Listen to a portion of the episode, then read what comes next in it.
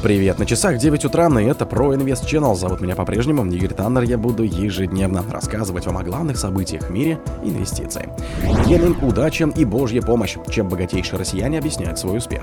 Михаил Ярцев, пятерочка. Ключевой потребностью остаются выгодные предложения. Матч за второе место. Стоит ли республиканским кандидатам продолжать борьбу с Трампом?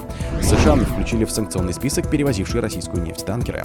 Цифровая эволюция. Как вызовы новой реальности меняют бизнес-модели корпорации.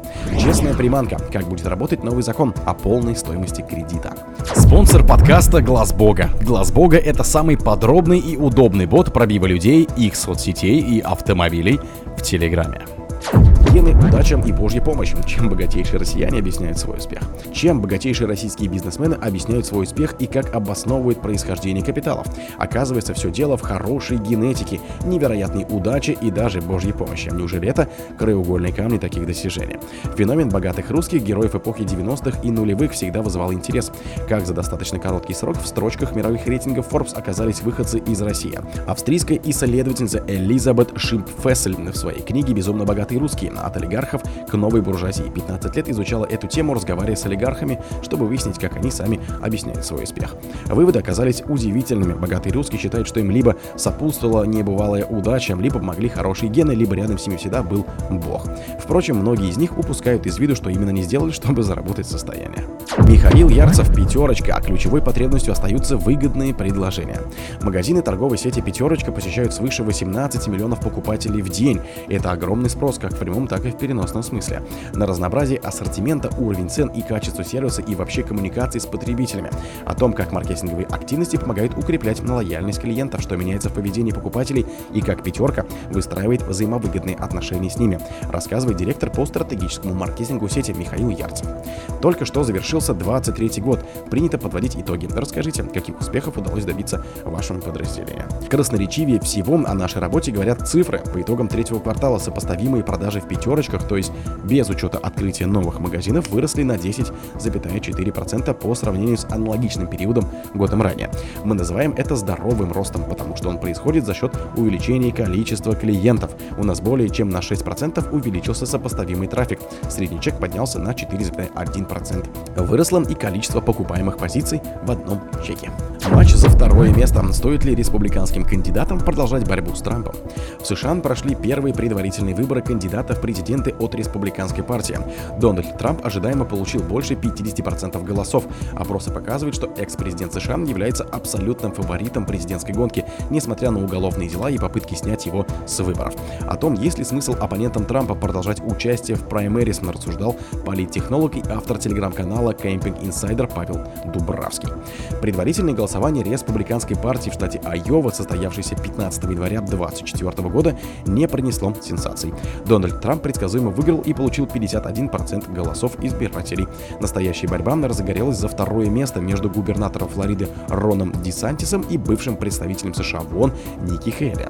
Социологические опросы пророчили победу Хейли, но вперед вырвался Десантис и получил 21,2% голосов. Хейли отстала совсем немного, у нее 19,1%. Предприниматель Вивек Рамасвами пришел четвертым 8%. Остальные голоса распределились между кандидатами, которые не набрали и 1%. Среди них был и выбывший на прошлой неделе Крис Кристи. Он получил 35 голосов. США включили в санкционный список перевозивших российскую нефть танкеры. Минфин США ввел санкции против судоходной компании Хенеса Холдингс из ОАМ и 17 танкеров, которые, как считает, перевозили российскую нефть. В декабре 2023 года США и другие страны G7 ужесточили меры по контролю за соблюдением ценового потолка на нефть из России. США расширили санкционный список против России, включив в него судоходную компанию Хенеса Холдингс из ОАЭ, следует из сообщений Управления по контролю за иностранными активами Минфином США. Кроме того, в санкционный список попали 17 танкеров, которые ходили под флагами Либерии и, как считаются, перевозили российскую нефть. В декабре 2023 года США обновили механизм по соблюдению ценового потолка на нефть и нефтепродукты из России. Среди изменений требований к поставщикам и стран коалиции получать подтверждение от своих контрагентов каждый раз при загрузке и отгрузке российской нефти, а также к участникам цепочки поставок, у которых есть доступ к децентрализованным дополнительным затратам, в том числе к расходам на фрахт и страхование. Цифровая эволюция как вызовы новой реальности меняют бизнес-модели корпораций.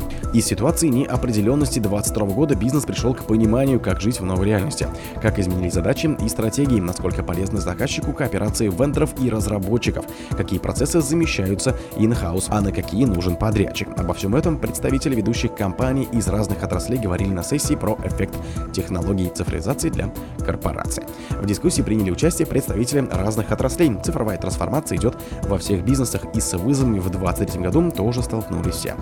Ирина Хворостян, партнер и руководитель технологической практики КИПТ, отмечает повышенный интерес со стороны бизнеса к теме обеспечения непрерывности деятельности, которая драйвится как регуляторной повесткой, так и внутренней повесткой топ-менеджеров компании на наличие оценки последствий четкого плана действий в кризисных ситуациях. Самое сильное регулирование наблюдается со стороны Центрального банка, и финансовые организации уже столкнулись с необходимостью формализовать непрерывность. Но в ближайшем будущем эта повестка ждет всех обладателей критической инфраструктуры.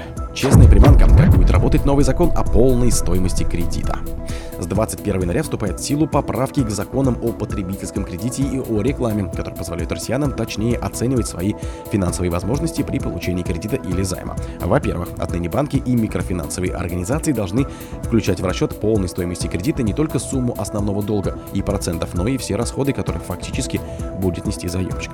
Причем речь идет не только о страховках, которые требуются по кредитному договору и нередко включаются в сумму кредита, но и обо всех платежах, которые придется совершать заемщику в связи с его судой. Например, оплата работ или товаров, которые сопутствуют оформлению договора, тоже будет теперь учитываться в ПСК. О других событиях, но в это же время не пропустите. У микрофона был Игорь Таннер. Пока.